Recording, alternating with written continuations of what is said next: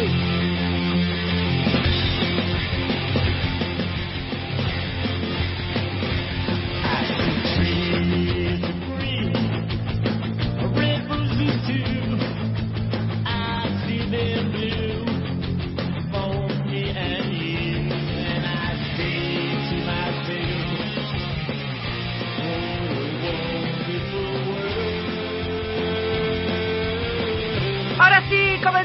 Este informativo de día lunes. Es el anteúltimo lunes del 2020. Para decir algo que sea distinto de lo que dijeron todos. No, ya dijeron todo lo mismo. Buenas noticias, Mm, no lo sé. Parece falso, pero igual vamos a escuchar lo más importante que sucedió el día de la fecha. Espectacular. Marité François Gibon. Chicos, estoy preocupada. Esto no es joda. Tipo, esto es preocupación en serio. Hay una nueva cepa de COVID. Y hay preocupación en Europa. Están cerrando los aeropuertos, cerrando la frontera, porque hay una nueva cepa de COVID en la, eh, toda la zona de Europa.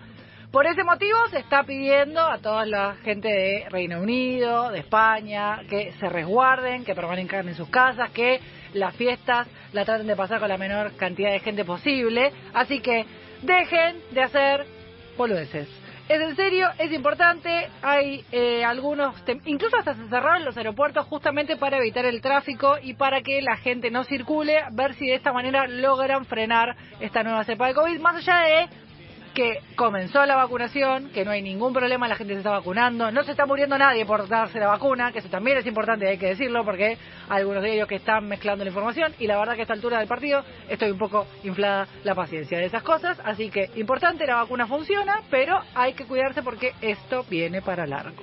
Next. La política es sucia, venenosa, Bueno, mala. esta no tiene que ver directamente con la política, sino tiene que ver con una mala para Alberto. Así te lo digo. ¿Por qué? Porque resulta que con el tema de el avance del proyecto o la tra- que se va a tratar en el Senado el proyecto de interrupción voluntaria del embarazo, eh, los obispos eh, lo saludaron medio así nomás a Alberto. Eh, debe estar re triste, che. ¿Le pasaron medio con mala cabida? Sí.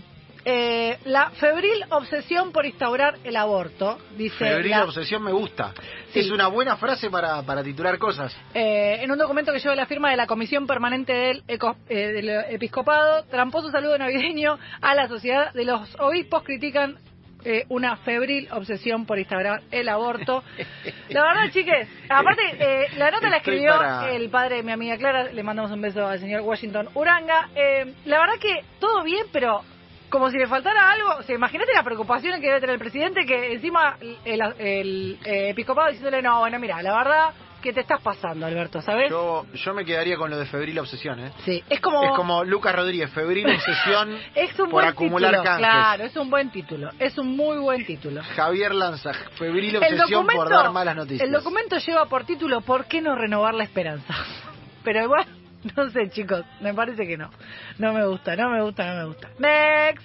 ¿Ustedes son los que se portan bien o más o menos? Eh, yo creo que se portan bien. Y se van a portar bien. Esta es una noticia para explicarles a todos por qué es importante que tienen que cuidarse y tienen que cuidarse en estas fiestas. ¿Cómo va a estar el clima para Nochebuena y Navidad? ¿Tienen- Apa, apa, apa, Ey, apa, apa, esto me interesa. Es un buen dato. Es un Esto buen me dato. preocupa. Eh, en el- va a ser un clima bueno, en algunos casos caluroso y se espera para noche, buena y Navidad y gran parte del país, incluso la ciudad de Buenos Aires. Atención con las temperaturas porque esta es la mejor, la mejor parte. A ver. Eh, desde el jueves, sí, Nochebuena, una mínima 19, máxima de 33 grados con cielo Ah, parcialmente nublado bien. a mayormente nublado. Y o además, sea, Classic Navidad. vi- Classic. viento norte, chicos. Classic Navidad. Classic Navidad con no calor. saques el helado a destiempo porque ya está. Classic Navidad. Eh, el viernes espera todavía más calor, 21 grados de mínima, 34 de máxima, mayormente nublado y vientos del norte y el este. Así que si va, yo igual, saca la mesa afuera, todo ventilado, no uses el aire acondicionado, que ventile.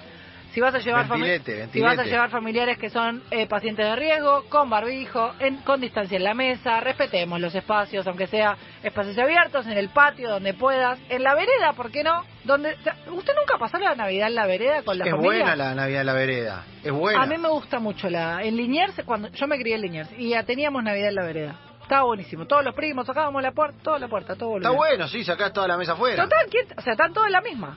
O sea, están todos, están todos Olvídate. festejando la Navidad. Yo banco, yo banco, Así me que parece una, una eh, buena si, no tenés, si no tenés mucho lugar, una mesa en la puerta y se solucionó la cuestión. Next. Entonces cada uno tiene su estilo. Cada Vamos, uno. vamos a hablar de fútbol femenino eh, porque los lunes ya tenemos definiciones, entonces es importante dar información porque el otro día hubo alguna confusión respecto de la noticia, por ejemplo, de la Copa América. De, mm, la Comebol hizo un congreso que duró tres días, jueves, viernes y sábado, informando, entre otras noticias, que la Copa América se va a celebrar ahora cada dos años. La Copa América actualmente es un sudamericano. Imagínense un sudamericano que clasifica a los equipos de la región eh, y obviamente las sesiones miembros de Comebol, los clasifica a Mundial y a Juegos Olímpicos. De esta manera, desdoblando la competencia y haciéndola cada dos años, de alguna manera lo que se quiere es incorporar más competencia para que los equipos no queden ahí bollando, porque el caso de Bolivia, por ejemplo, que no logró la clasificación ni a Panamericanos ni al Mundial, hace cuatro años que no actividad. compite. Exactamente. Entonces, para eso es que se está planificando una competición como la Copa América cada dos años y además algo muy interesante que viene por delante es que se está pensando en un formato de eliminatorias para el Mundial, algo que sería espectacular y además un formato de preolímpico para, el- para justamente los Juegos Olímpicos, de, de manera que la Copa América sea solamente un formato de torneo para darle rodaje a las elecciones, algo que está muy bueno. Con respecto al torneo local, hay definición y comienza el fin de semana que viene, 26 y 27 de diciembre, sí, después de Navidad, se van a jugar los cuartos de final del torneo de transición de fútbol femenino. Boca, River, San Lorenzo, Guayurquiza, Racing, Independiente, Gimnasia Esgrima de la Plata y me está faltando uno que y ya, ya lo voy a decir. Son los equipos que están clasificados, los ocho mejores del torneo que van a disputar justamente eh, este torneo de transición. El segundo, o sea, el ya uno de los clasificados a la Copa Libertadores es Boca Juniors, porque quedó primero del torneo pasado. El que salga campeón de este torneo, si llega a ser Boca, el que pierda la final de este torneo, será quien acompañe a Boca en la Copa Libertadores que se va a disputar en Argentina. Hasta aquí, bien.